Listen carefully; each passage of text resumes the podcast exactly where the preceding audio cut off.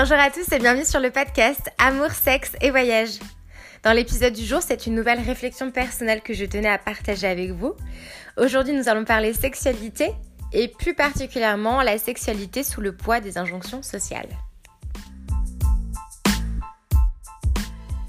Malheureusement, comme vous l'aurez sûrement déjà remarqué, la société cherche à nous soumettre à un bon nombre de normes. Et bien entendu, la sexualité n'y échappe pas. Il faudrait donc être hétérosexuel, en couple avec une personne cisgenre, monogame, et aimer et pratiquer seulement le sexe vanille. Et si on déconstruisait ensemble ces codes-là, pour vivre une sexualité qui nous ressemble, nous fait du bien et surtout nous épanouit. C'est ok de n'avoir aucun désir sexuel, comme d'en avoir énormément. De désirer une personne transsexuelle ou non binaire, au même titre qu'une personne cisgenre.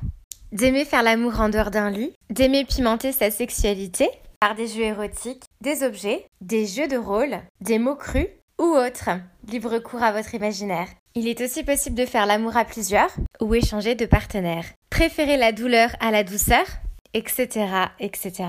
Ce que je cherche à vous dire, c'est qu'il n'y a aucune règle concernant la sexualité, si ce n'est bien évidemment le consentement, par un échange de paroles clair et précis entre les partenaires, avant toute pratique. Alors cessez de réfréner vos fantasmes, vos envies et vos désirs parce que la société vous conditionne à penser qu'ils sont illégitimes. Il n'y a absolument aucune pratique obligatoire, tout comme aucune pratique n'est interdite. Rappelez-vous que la seule règle recevable dans la sexualité est le consentement. Donc finalement, peu importe les pratiques sexuelles, la performance, vos expériences, ce qui compte est l'harmonie des envies mutuelles qui doit créer un moment de partage magique et épanouissant. Vivez donc librement votre sexualité et surtout, ne laissez pas la société dicter votre intimité.